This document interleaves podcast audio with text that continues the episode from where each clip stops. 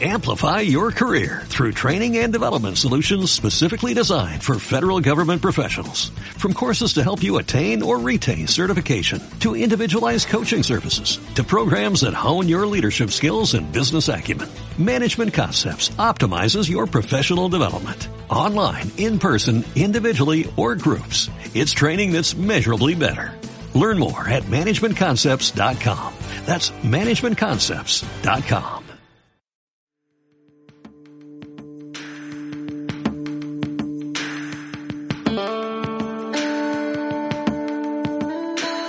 Estás escuchando De Donosti al Cielo con Carlos Bengoa de las redes sociales de Donosti City en radioviajera.com.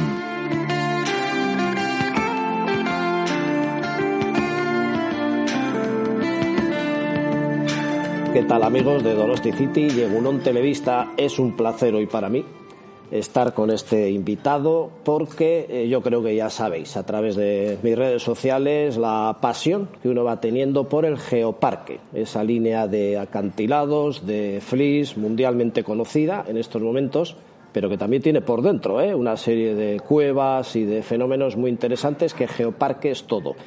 Y al hilo de la entrevista que vamos a hacer hoy, con Asier Hilario, el director científico del Geoparque, entre otras muchas cosas también a nivel mundial, pues aprovechamos también para hablar de la belleza que tiene nuestra tierra, nuestro territorio, que tantas veces hemos reflejado en nuestro blog y de hecho pues también hemos editado un libro de rutas donde os damos alguna pincelada de qué ver en todos estos sitios. Asier Hilario, muy buenas. Hola, muy buenas. Encantado de tenerte aquí porque de verdad soy un enamorado del Geoparque eh, como me imagino que lo serás tú también.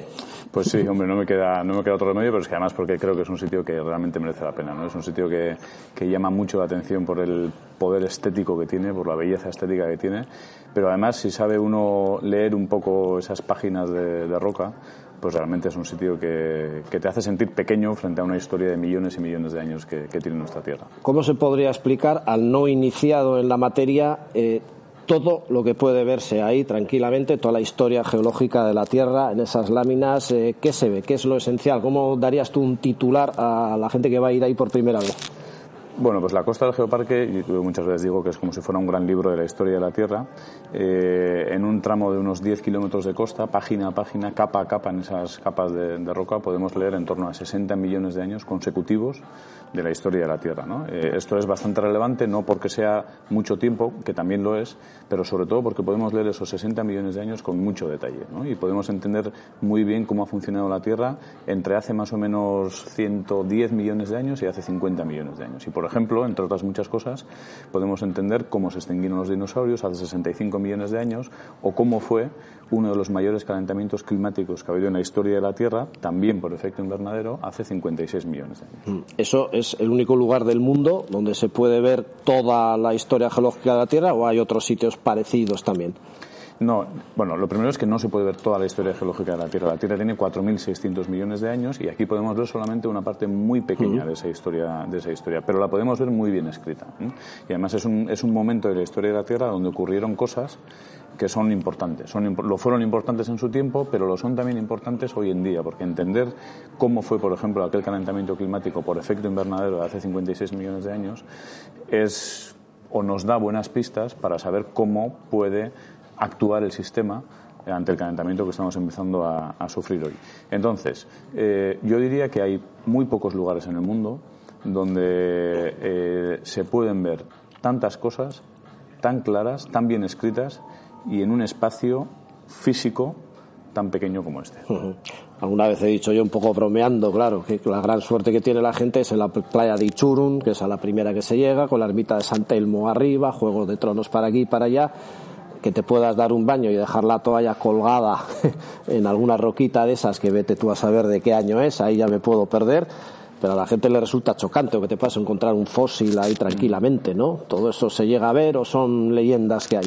No, no, no. Bueno, realmente hay, a ver, hay que tener, hay que tener algún, mm, hay que saber mirar las, las rocas para entender lo que hay detrás. Pero eso no es tan difícil. Yo creo que Itzurun es una de esas playas en las que merece tanto mirar hacia atrás como mirar hacia adelante. ¿no? En la playa uno siempre mira hacia el mar, pero realmente hay algunas playas como la de Itzurun donde merece tanto mirar hacia el mar como mirar hacia los acantilados. Y no es difícil, si uno mira con un poco de detalle entre todas esas capas de roca, no es difícil ver, no tanto una concha grande, eso es más complicado, pero sí, por ejemplo, miles y miles de pequeñas huellas mm. de animales que reptaban en aquellos fondos marinos de hace unos 50 millones de años en este caso, y que, bueno, pues, pues se, movían por aquellos fondos arenosos y fangosos y que han dejado pues esas, esas huellas que hoy podemos ver en las rocas. La línea de iridio puede ser, eso pues un poco lo, tú corrígeme si digo mal, ¿eh? que alguna vez sé que me, he equivocado al citar el, material. Eh, el meteorito que, cayó a la Tierra, que extinguió a los dinosaurios, esa línea de iridio es perfectamente visible en Zumaya, es un poco el tema estrella de la misma.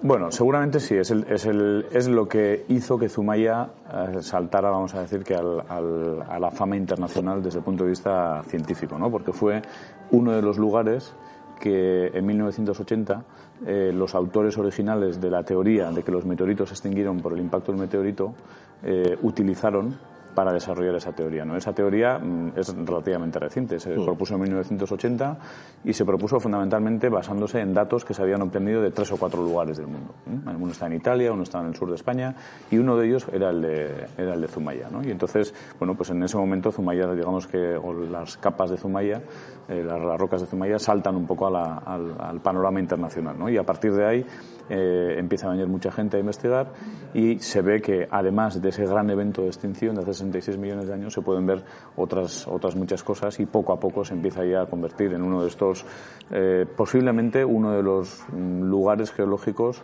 más estudiados del, planeta. ¿Cuándo empieza a estudiarse? Porque yo te conocí en una charla hace ya tiempo en Zumaya con Thierry Yuto un científico extraordinario al que le hice también un reportaje para, para el blog con un podcast de radio. Me pareció fantástico todo lo que me contó en su propia casa. Yo no, no me podía ni creer lo que estaba escuchando. Él decía que llegó a Zumaya un día y se enamoró del lugar y se quedó ahí ya para siempre. De hecho, vive en Amara, aquí en San Sebastián, y da sus charlas y tal. Y llegó a descubrir un, ahí ya me pierdo de nombres, ¿eh? Icnofósil puede ser, que es de los primeros, primeros que se pueden encontrar en, en, la Tierra, que llegó a ver lo mismo bajando en un batiscafo ahí a 4.000 metros de profundidad, puede ser. Más o menos. El, eh, un ignofósil es esto que he dicho yo antes, ¿no? Las huellas. Las huellas, ¿no? todas estas capas que vemos ahí y las unas que vemos en, en Donosti, en el Peine del, en el Peine del Viento o, o en el Paseo Nuevo, por ejemplo, al final lo que vemos en Donosti no es más que la continuidad de lo que, de lo que se ve en Zumaya. ¿no? Entonces, al final, todas estas capas que vemos en la línea de costa fueron antiguos fondos marinos. Mm. Fueron antiguos fondos marinos que hoy están convertidos en roca dura, pero que originalmente eran fondos arenosos y fangosos, como una cosa blanda. ¿no? Y en ese fondo marino, a unos mil metros de profundidad, pues había animales que vivían y, se, y, por allí, se alimentaban. Mm. y, toda esa actividad biológica en un principio puede parecer que a mil metros de profundidad en esa oscuridad pues pues es como un desierto biológico no pues nada más lejos de la realidad. Cuando uno mira las rocas ve que ahí está lleno de, actividad no entonces eh, es verdad que mirar estas capas que nos muestran cómo era la vida en los fondos oceánicos hace unos 50 millones de años eh, es muy útil para entender cómo es la vida hoy en día en los fondos marinos actuales, porque es un ámbito que seguramente no ha cambiado tanto, a pesar de que ha pasado mucho tiempo. Entonces, eh, es verdad que cuando Thierry y otros científicos bajan en estos batiscafos, o bajaban en estos batiscafos, pues hoy en día ven algunos, algunas huellas actuales Parecidas. Que, iguales, prácticamente iguales a las que podemos ver en las rocas de Zumaya de hace 50 millones de años. ¿no? Entonces, bueno, digamos que si quieres caminar por, por el, por el Flish es una manera más accesible y más económica de entender también, no cómo era la Tierra hace 50 millones de años, pero también cómo es, por ejemplo, hoy los fondos oceánicos del mm. Atlántico, del Pacífico, etcétera. Bueno, vamos a abrir ya más el panorama. El propio Thierry me dijo en aquella entrevista que, y sé que se está en ello, eh, Geoparque tendría que ser desde Biarritz hasta Barrica, mm. pues eh, toda, toda esa costa entera. ¿Puede ser? No. No. No. Bueno, puede ser, sí, puede ser porque cualquier cosa puede ser, pero, pero las cosas tienen que tener sentido y tienen que tener un, motivo. Y a priori, eh, esta propuesta, bueno, un geoparque lo primero, tiene que ser un, un, territorio que tenga un patrimonio geológico de relevancia internacional y cuyos gestores locales quieran utilizar ese patrimonio mm. para el desarrollo local de ese territorio. Entonces, lo primero es que todos los gestores locales del territorio tienen que querer ser geoparque y actuar como geoparque. Si el Geoparque de la Costa Vasca hoy en día incluye los municipios de Zumaya, Deva y Mutriku, es porque inicialmente solamente los municipios de Deva, Zumaya y Mutriku optaron por esta, por esta opción. Eh, un geoparque será lo que sus agentes locales quieran que sea y no más. una de las claves que han identificado el programa de geoparques de la UNESCO es que es un programa que va de abajo, se desarrolla de abajo arriba. Entonces, un geoparque, desde el punto de vista del, patrimonio geológico, incluso podría tener sentido que fuera toda la costa vasca. Pero el valor geológico de un geoparque es solamente una parte, es la condición eh, obligatoria que tiene que tener un geoparque. Pero a ah, partir de ahí, lo que más cuenta, casi más que esto, es el proyecto de desarrollo y la implicación de los agentes locales para utilizar ese patrimonio a favor de, de ese territorio. Es decir, deberíamos de tener ciudades como Bilbao, o como Donosti, o como Bayona, o como Biarritz, o pueblos mm, con un perfil muy diferente como Zarauz, que quieran ser parte de, ese geoparque, que quieran proteger su costa y que quieran actuar como, un geoparque. Y en cualquier caso, lo primero es que los tres municipios que hoy en día eh, conforman el geoparque quisieran ampliar la figura al resto de, al resto de la costa. Es decir, un geoparque tiene que tener sentido, no solo desde el punto de vista geológico, sino desde el punto de vista conceptual y de los objetivos que, se marcan cuando, cuando se define el geoparque. Perfecto más a nivel geológico, toda nuestra tierra, todo el País Vasco, qué importancia tiene para los geólogos, una tierra rica en, cosas dignas de, mencionarse, de ver, de estudiar. Bueno, yo diría que el, Euskadi es un, desde el punto de vista geológico, Euskadi es un territorio que se identifica por tener una variedad muy importante en un espacio muy pequeño. pequeño Es un territorio también desde el punto de vista geológico, es un territorio pequeño, pero bueno, siendo tan pequeño tiene una variedad de edades, de rocas, de estructuras, de historias que se pueden contar, que se pueden leer en las rocas, que es realmente relevante ¿no? y, que, y que además eh, se conoce muy bien. ¿eh? Euskadi es uno de estos territorios que geológicamente se conoce muy bien porque se lleva mucho tiempo estudiando. Hay unas primeras investigaciones ya a mediados del siglo XIX. Euskadi estuvo en el punto de mira de las petroleras también. En su día se hicieron algunos, algunos estudios geológicos porque se pensaba que podía haber petróleo, especialmente en la zona de, en la zona de Álava. Eh, se le da un impulso definitivo cuando se abre la Facultad de Ciencias de, o la Facultad de Geología de, la Universidad del País Vasco, vienen geólogos de fuera. Bueno, con todo lo que se ha estudiado en las últimas décadas, sobre todo últimas décadas, últimos 50 años, hoy en día se conoce mucho, muchísimo, eh, con mucho detalle la geología del País Vasco y se tiene un mapa geológico de mucho detalle de, cuál es nuestro territorio. ¿Cuáles serían así un poco los iconos principales, esos lugares que habría que ver sí o sí? Pues hemos hablado del Geoparque, Dichurun, Saconeta, Salina Zumayadeva. Eh, ese entiendo que sería uno. Sí, a ver, yo creo que hay... Habrá otros muchos que seguro que desconocemos ahora mismo. Hay, hay, hay muchos lugares, ¿no? Pero, pero bueno, sí hay algunos que, que a cualquier persona que le guste que le gusten los paisajes, que le guste sobre todo los paisajes que digan algo, ¿no? Porque al final las gafas que llevamos los geólogos es, son las gafas que nos permiten leer detrás del paisaje, ¿no? Entonces puede haber paisajes que son muy estéticos, muy bonitos, pero que realmente no cuentan muchas cosas, ¿no? Entonces, ¿cuáles son esos lugares que realmente uno siente que está delante de un paisaje que, que, tiene algo que, que contar, ¿no? Bueno, pues yo, a ver, empezando por Guipúzcoa, yo diría que sin duda uno de ellos es el FLIS del, Geoparque de la Costa Vasca, es seguramente el más conocido y es el que el número uno, el que no se puede perder. Pero en Guipúzcoa hay otro FLIS mm, menos conocido, pero también muy imponente, que es el de Jaizkibel. Jaizkibel ah. es también uno de estos lugares muy espectaculares desde el punto de vista geológico.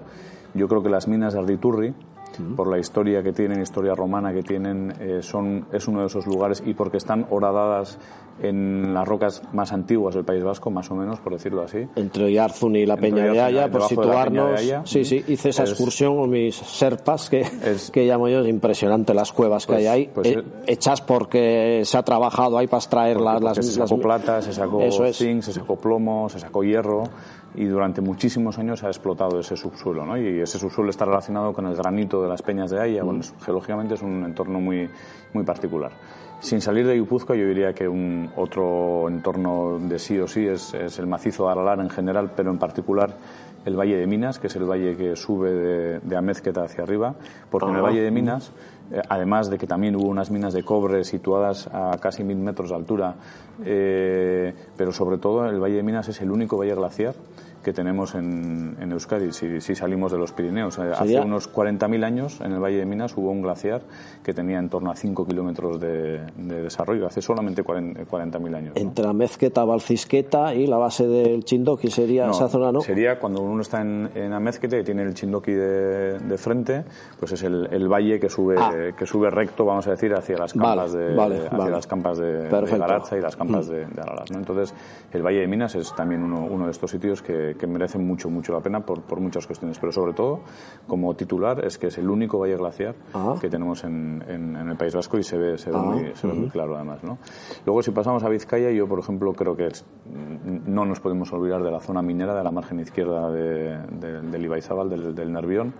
Eh, bueno, pues porque no se puede entender la historia, eh, la historia en general, pero incluso la, la historia, diría, económica, la, historia cultural y muchas de las tradiciones eh, que hoy en día tenemos en el País Vasco, sin entender la historia de la minería en, en, en la margen izquierda del, del, Nervión. ¿no? Ahí es donde realmente empieza la industrialización de, de, del País Vasco y donde se genera una serie de flujos migratorios, con, bueno, en fin, y a partir de ahí se, se va desarrollando toda la identidad y muchas otras cosas por que citar tenemos hoy. algún pueblo que quede en las cercanías, por situar un, un poquito mejor Hombre, dónde queda esa zona. El, yo, sin, la zona de abajo de Orduña. Para, ¿no? para, visitar, para visitar la zona minera, lo mejor es ir al Museo Minero hay, hay, un museo minero y, ver la Corta de Gallarta, la Corta en el pueblo de Gallarta. Gallarta. La, la, la, Corta de Gallarta, la Corta es un museo, un, perdón, una, una mina a, a, cielo abierto, es una de las mayores minas a cielo abierto que hay en, en toda la península. Uh -huh. ¿no? En su día se sacó siderita de ahí, se sacó hierro y hoy en día es un lugar absolutamente espectacular. No me acuerdo las dimensiones que tiene, pero es un agujero tremendo que se puede que uno se puede acercar y, y, y, y se puede ver ¿no? Eh, yo creo que otro sitio que hay que visitar sí o sí en Vizcaya desde el punto de vista geológico es la cueva de Pozalagua que está situada ahí en Carranza, ya casi donde se, donde se termina eh, Vizcaya. Bueno, pues es una cueva muy pequeñita, pero es una cueva muy bonita. Es una cueva con, con unos eh, estalactitas, estalagmitas muy, muy, muy curiosas, que además en la parte de fuera tiene una cantera eh, de dolomía que ha sido restaurada y acondicionada como auditorio y realmente es un sitio muy, ah. muy, muy particular, ¿no? O sea que este también es un, esta es una visita que, que merece la pena. Um, yo, si nos vamos a Álava, yo creo que, bueno, en Álava, para mí, sin duda, la Sierra de Cantabria. La Sierra de Cantabria vista desde el mirador de la ermita de San Felices. Que Ay, esto es Rioja. Pillado. No conozco esto, ese esto sitio. Es Rioja, esto es Aro. Sí, es el lado que da la Rioja Alavesa, la Guardia Aro, es, toda bueno, esa línea pues entre la, Aro, la, la Guardia. La vista vale. desde la ermita de San Felices, la vista de, de, la Sierra de Cantabria y toda la Rioja Alavesa, eso es un, eso es un poema geológico en, en, en toda regla, ¿no? Porque realmente eh, ese es el límite sur del Pirineo. Ahí empieza el Pirineo. Ah, mira. Eh, hacia la izquierda, eh, hacia el norte, vamos a decir, es todo el territorio pirenaico, incluido todo el País Vasco. Y hacia el, es hacia el sur, digamos, Río Jalavesa incluida, pues sería la península ibérica y el territorio del Ebro, y en fin. Este es un sitio que, que tiene muchas cosas que, que contar, ¿no? Eh, hay un elemento geológico que no lo conoce mucha gente, porque no es fácil de ver, pero eh, es el ámbar de Peñacerrada. El ámbar en, de Peñacerrada. En el, en el, pueblo de Peñacerrada. Que está por ahí subiendo por el Alto de la Rea. No. De Rivas está, de Tereso, por ahí. Peñacerrada puede ser. está en el. Digamos que está como a medio camino entre Vitoria y La Guardia. Eh, sí, por Rivas de Tereso hay una carretera que bajas luego. Sí, ahora sí, mismo no, no, no, la ubico, no bueno, pero ah, está ahí como. El ámbar, ámbar, la mitad. Sí. sí. bueno, total que allí eh, hace algunos años se descubrió, eh, se descubrieron unos afloramientos de ámbar que contienen eh, una cantidad extraordinaria de insectos y con una conservación muy, muy, muy buena. Ese ámbar se puede ver hoy en día en el Museo de Ciencias Naturales de, de Álava. Hay una sala entera uh -huh. que, está, que está dedicada a esto y realmente hay cosas muy, muy, muy relevantes porque el ámbar es bastante antiguo porque la cantidad de insectos es muy importante y porque la calidad de conservación es espectacular. Cuando uno lo mira con una lupa es espectacular, es realmente espectacular. Por ejemplo, eh, he leído que, yo no he visto esa muestra, pero he leído que, por ejemplo, se ha conservado una araña tejiendo su tela. Ahí va. O sea, cosas de ese, de ese detalle. ¿no? Apunto eso también. Sí, este es un, sitio. Para eso hay que ir al museo, al Museo de Ciencias Naturales De, Vitoria. Que es que, de sitios hay que se desconocen. Hay, hay muchos. O hay que más pillan fuera del juego totalmente. Bueno, y, luego, y, luego, dos más. Eh, dos más que son muy espectaculares. Eh, yo, sin duda, uno son las Bardenas. Las Bardenas reales, ah. ya nos vamos a Navarra. Navarra tiene muchísimas cosas, pero por contar algo diferente o, especialmente diferente a lo que tenemos aquí, las Bardenas Reales es, es nuestro desierto y además en las Bardenas Reales hay una historia muy potente que, contar que tiene que ver con tiene que ver con la vida del Ebro, con cómo se va rellenando la cuenca del Ebro y luego cuando el Ebro la cuenca del Ebro fue una cuenca cerrada que no estaba abierta al Mediterráneo y allí se fueron depositando un montón de sedimentos que venían de la erosión de los Pirineos y de la cordillera ibérica y en un momento, si no me equivoco, hace unos 5 millones de años el Ebro eh, encuentra camino al Mediterráneo, se abre hacia el Mediterráneo y en ese momento toda esa cuenca cerrada que se había rellenado de sedimentos era como una bañera llena de sedimentos se empieza a vaciar y se empiezan a formar pues lugares como los Monegros o como las Bardenas y ahí podemos encontrar cocodrilos, podemos encontrar eh, tortugas, bueno, en fin, es un mundo absolutamente diferente. Ya que lo citas, uno de los capítulos de, mi libro, el penúltimo, es el Bardenas Reales, precisamente hay unas fotazos ahí de nuestro amigo Wilco Westerduin, que vamos, son flipantes. Eh, ¿Cuánta vida le quedaría al castil de tierra? Bueno, esto Más o menos, no, bueno, no, porque... No, lo, sé decir, es, que lo ves, es muy fácilmente erosionable, da hasta miedo tocarlo, y ahí la primera chaparrada que cae pues, va, va, perdiendo. Mucho, geológicamente mucho no le quedará. No, geológicamente le queda muy poco. Nada. geológicamente le queda, le queda muy poco. Es una evolución, es una evolución natural. Eh, yo estuve hace un año así más, más o menos allí y, me llamó la atención que estaba bastante, bastante erosionado, la verdad. Eh, entonces, en fin, a mí no me extrañaría, pero esto seguro que lo que está estudiando, a mí no me extrañaría que, después de unos chaparrones fuertes eh, se pudiera caer. pero tampoco me extrañaría que dure otros 100 años. 100 años, sí, sí, pero tampoco mucho más. Bueno, escala geológica es, es, un, es, un, cerro testigo que está a punto de, a punto de, de, perder su, su, chapela, vamos a Sí, sí, un auténtico icono de las Bardenas. Pero, pero precisamente por eso es un, es un mm. icono de, de las Bardenas, ¿no? No sé si has dicho las salinas de Añana. No, mira, no he dicho las salinas ah. de Añana y se me ha olvidado, pero lo, pero lo voy a decir. Las salinas de Añana no, geológicamente no es algo, desde el punto de vista solo geológico, no es algo tan extraordinario, pero cuando unimos la parte geológica con cómo esto ha condicionado la historia y la cultura, es uno de los lugares más, más eh, interesantes y más sorprendentes que tenemos en el País Vasco, sin ninguna duda. ¿no? Es, es un lugar en el que se lleva explotando sal eh, en torno a 7.000 años de manera consecutiva. Eh, que, ya es decir, o sea que unos cuantos miles de años antes de los romanos ya se explotaba sal. Eh, los romanos empiezan a utilizar eh, esta mm, técnica de utilizar el calor del sol para evaporar el agua y, conseguir la sal de ahí.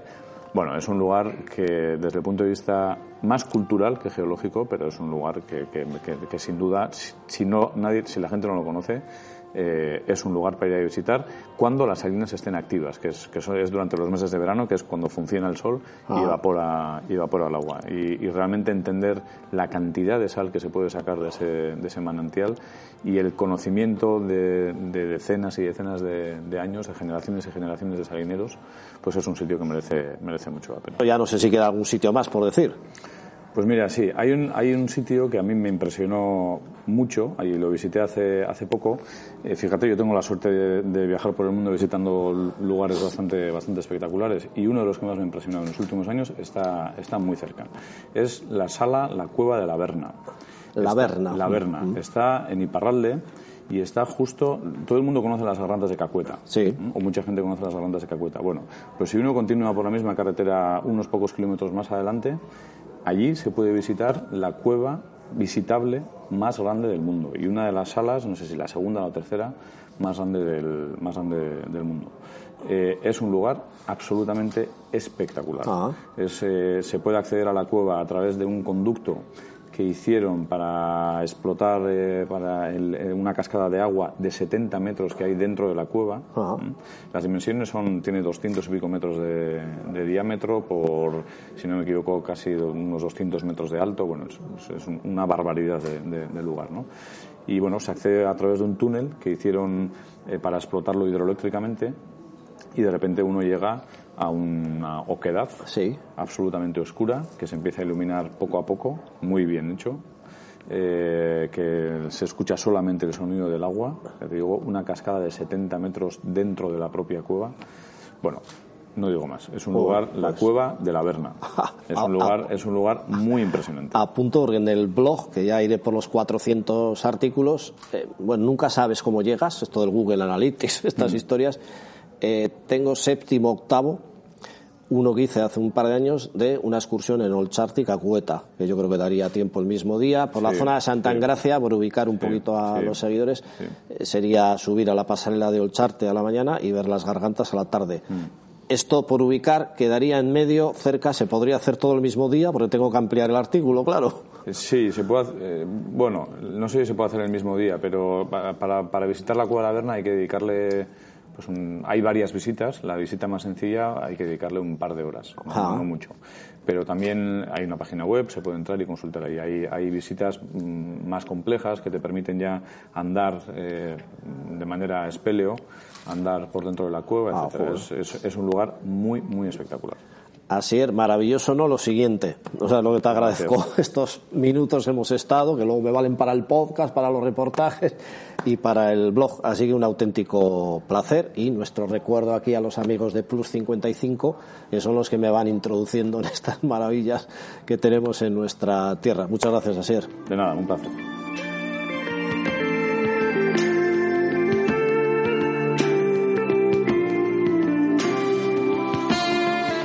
Bueno, ya estamos aquí en el paseo marítimo de Zumaya después del recorrido que os acabo de presentar y aquí es obligatorio coger la motora, una de las visitas eh, múltiples que se puede realizar con el Geoparque y vamos a aprovechar que me encuentro aquí con Leire. Hola Leire. Hola, buenos días. Bien, eh, ¿te animarías a coger una motora con nosotros y vamos viendo de primera mano todo lo que es esto del geoparque, esta maravilla de Costa Vasca que tenemos aquí? Claro, vamos, cogemos y os explico un poquito más en detalle lo que es el geoparque. Porque hay que destacar, mientras vamos ya en la motora saliendo por la ría de Zumaya, eh, que toda esta zona es eh, geoparque eh, protegido por la UNESCO. No sé si lo he dicho bien, pero Sí, es el Geoparque Mundial de la UNESCO desde 2015 y además es biotopo protegido. O sea que, bueno, tiene las dos figuras que remarcan todavía más la importancia del lugar. ¿Esto qué ha significado a nivel turístico para toda la zona? Bueno, pues una promoción muy importante. Al final, el, label, la marca UNESCO es conocida internacionalmente, con lo cual para nosotros pues ha sido una promoción y un espaldarazo importante. Que decir que toda la línea de costa de Geoparque va desde Zumaya hasta Mutriku, obviamente con Deva en medio, pero que no solo sería el tema de la costa que empezamos a ver ahora espectacular y que os vamos a ir describiendo, ¿no? Vamos que en el interior también cosa de cuevas y demás.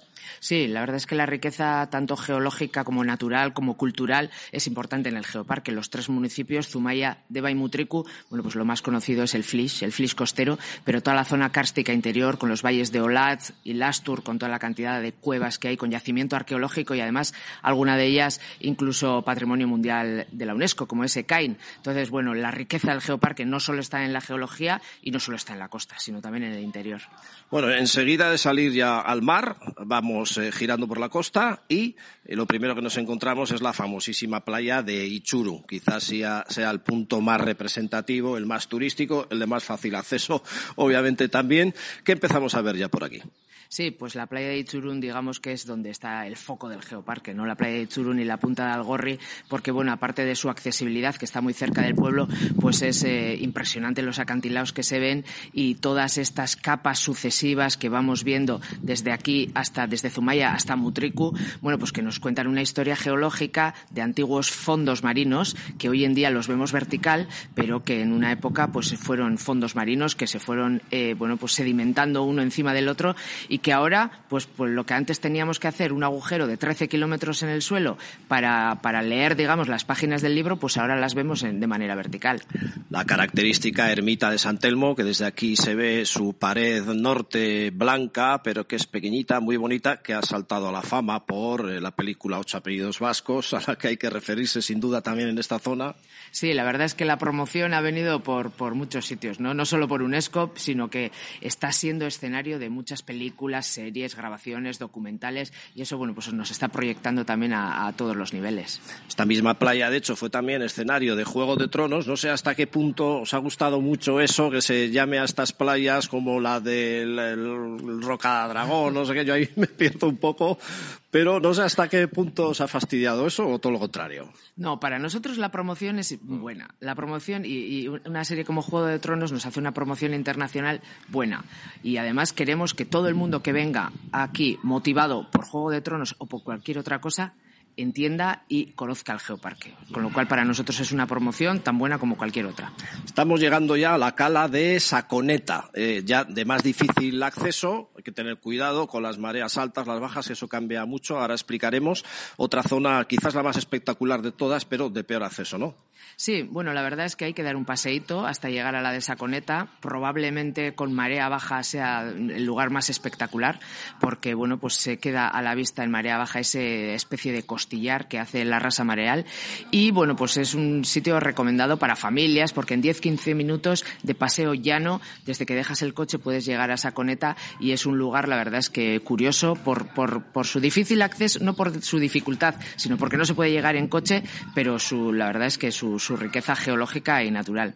Por situar un poquito al visitante, estamos viendo un paisaje, bueno, de pliegues tremendos. Los flis es una, una maravilla, muy difícil de explicar. En nuestra página donosticity.org tenemos cantidad de galerías de fotógrafos buenos, incluso alguno de National Geographic que nos ha prestado sus fotografías y las podéis ver ahí. Es increíble describir. Eh, sería como un acantilado de menos, vamos a decir, de 100 metros de altura, entre 50 y 60, arriba del todo prados verdes, eh, caseríos, un paisaje muy rural. No sé si quizás compararlo con el tipo de paisaje de los acantilados de la zona de Irlanda, de, Bretaña, un poquito por ahí podría ser, ¿no? Por situar al visitante. Sí, pues es algo así, ¿no? Pues un entorno rural, un entorno protegido, pues donde eh, ha habido bastante, la, la, actividad humana es casi casi inexistente, ¿no? Hay algunos caseríos, pero no es muy no está no es un lugar muy humanizado y unos acantilados no muy altos, pero la verdad es que espectaculares debido a pues a esa sucesión de capas distintas, ¿no? Entonces es lo que le da una vistosidad un poco distinta. Son más bajos que los acantilados de, los Cliff de Moher de Irlanda, pero la verdad es que yo creo que igual de espectaculares. Hay una zona que, eh, bueno, hay que encontrarla, en la que se dice están los restos de un meteorito que cayó en su día, que fue el que originó la extinción de los dinosaurios. Eso lo hemos pasado ya, porque lo hemos dejado a la altura de Ichurun.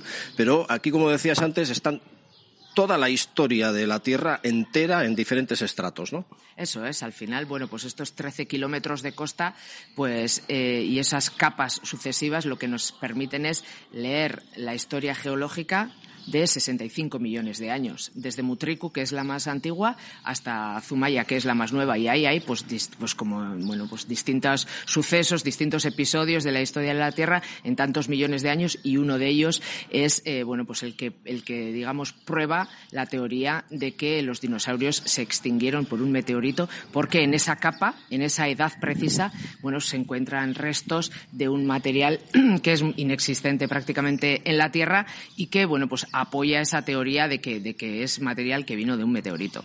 A mí es que, vamos, este recorrido, eh, bueno, hay dos que siempre he destacado. Pasar la motora de San Pedro a San Juan, cortita, y este. Eh, todo el recorrido desde Zumaya a Mutriku, vamos, a mí me sobrecoge, de verdad. Es eh, mi número uno en el top de lugares recomendables para, para el visitante. El hecho de saber, además, aquí está toda la historia de la Tierra. Pero bueno, vamos llegando ya a Deva. En estos momentos se nos abre Deva. Eh, ahora citaremos un poco. A nivel turístico está ganando mucho Deva también en los últimos tiempos.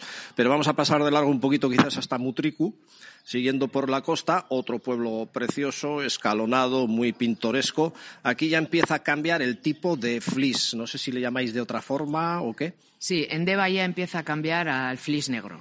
Se llama Flis Negro de Deva, que va hasta Mutriku. Es el Flis más antiguo y, bueno, pues no están tan claras las, las capas como están en el Flis más nuevo, pero bueno, nos cuentan otros episodios de la vida, otros episodios donde era, pues, una, eh, más turbulentes, digamos, con, con, con, terremotos, con, bueno, pues al final eh, nos cuenta otro tipo de historia más antigua, pero bueno, pues al final, eh, tanto eh, en barco como a pie, se pueden hacer por los, pasando por los tres municipios y están además interpretados con paneles, con senderos, con georrutas y las opciones de entender el geoparque, eh, bueno, pues van más allá de, del barco, ¿no? Porque, bueno, no, no, a todo el mundo le gusta, entonces, bueno, pues nosotros hacemos una oferta para entender. Nosotros lo que sí recomendamos es que todo el mundo que venga al geoparque eh, no se quede con la foto y lo que, lo que haga será un esfuerzo por entender y comprender el, el geoparque y para ello, pues eh, ofrecemos pues distintas alternativas, ¿no? Son visitas guiadas, son guías, son senderos, son bueno, en fin, cada uno a su gusto. De, eso quería hablar también. Bueno, ya hemos llegado a Mutriku, escalonado, como digo, una de las fotos también más bonitas de la costa vasca. En su día haremos también alguna visita tanto a Mutriku como a la propia Deva. Hoy solamente damos unos retazos, pero mientras volvemos a Deva otra vez en este viaje imaginario, claro, en, en uno de los barcos de Geoparque, aprovechamos para que nos comentes todas esas actividades que realizáis, no solo de costa, sino de interior. Sí, por supuesto. Nosotros tenemos eh, una oferta muy amplia con visitas guiadas a lo largo de todo el año, eh, que bueno, pues van no solo desde el punto de vista de información geológica, sino natural, cultural, para familias, visita de queserías, en fin, hay 15 visitas distintas eh, con más de 1.300 visitas al año, con lo cual bueno, pues todo el mundo puede encontrar la que mejor se adecue a sus gustos, a su tiempo y, incluso al, a, incluso al, al tiempo meteorológico. Pero pero nosotros lo que queremos es que la gente no se quede con, con, con una de las visitas, sino que vaya haciendo distintas visitas porque, bueno, pues son todas complementarias y lo que te ayudan es a llevarte una idea general de lo que es el, el geoparque, de lo que se ofrece, de la zona interior, de la zona un poco más rural, de barrios, bueno, pues cársticos y de, y de bueno, pues de, de oferta gastronómica incluso que hay en esas zonas, ¿no? Lo que pretendemos es eso, pues dar una, una visión muy amplia del geoparque de distintas maneras de verlo y que la gente se lleve una idea completa. Yo quiero recordar otra vez que eh, el visitante que quiera ver la famosa rasa mareal lo tendrá que hacer con marea baja. Ya puede ser muy baja en alguna de las mareas vivas, pues porque las bajamares son muy, muy bajas y ahí se ve, bueno, pues, pues, pues todas las entrañas de, la tierra que alguna vez lo, lo, hemos denominado así. Volvemos a Deva. Decía antes que, que Deva, eh, pueblo que está volviendo a recobrar vida turística. Sí, sí, sí. Bueno, yo creo que nunca lo ha dejado, ¿no? Igual hubo una época como que paraba bueno, un poco, ¿no?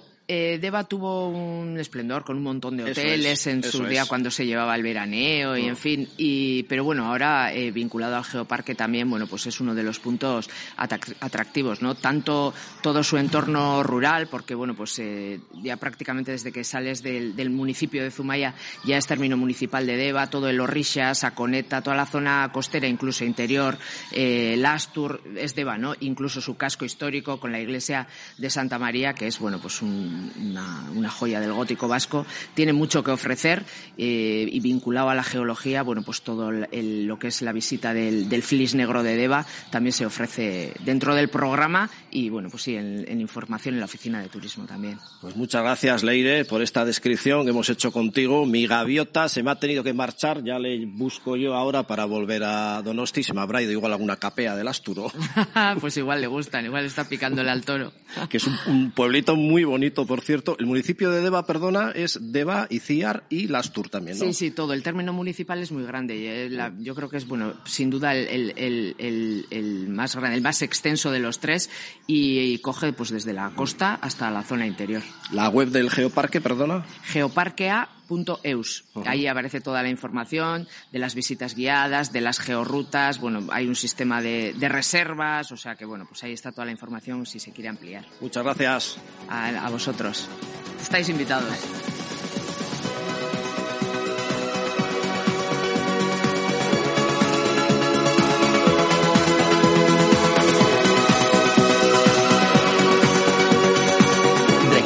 Puedes escuchar nuestros podcasts en las principales plataformas de audio, ebooks, iTunes, Spotify, Google Podcast y muchas más. Amplify your career through training and development solutions specifically designed for federal government professionals. From courses to help you attain or retain certification, to individualized coaching services, to programs that hone your leadership skills and business acumen, Management Concepts optimizes your professional development. Online, in person, individually, or groups, it's training that's measurably better. Learn more at managementconcepts.com. That's managementconcepts.com.